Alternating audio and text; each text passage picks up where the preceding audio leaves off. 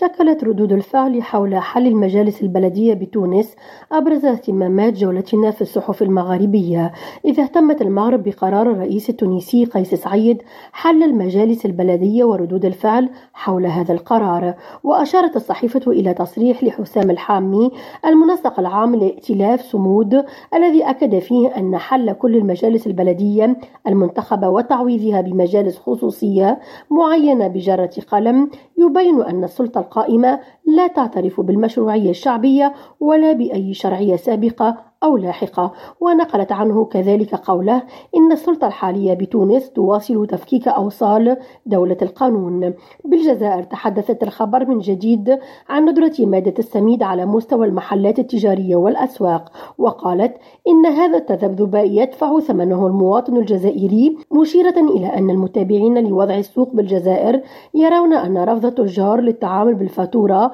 وراء عودة التذبذب في كل مرة. بموريتانيا اهتمت الصحف الصحف بتقرير لمنظمة الأمم المتحدة للأغذية والزراعة الفاو الذي أكدت فيه تراجع الجراد في موريتانيا خلال شهر يناير الماضي. ونقلت الصحف عن التقرير استبعاده أن يشكل الجراد خطرا على المراعي والمحاصيل الزراعية في موسم 2023 بموريتانيا. نرجس بديرة ريم راديو تونس.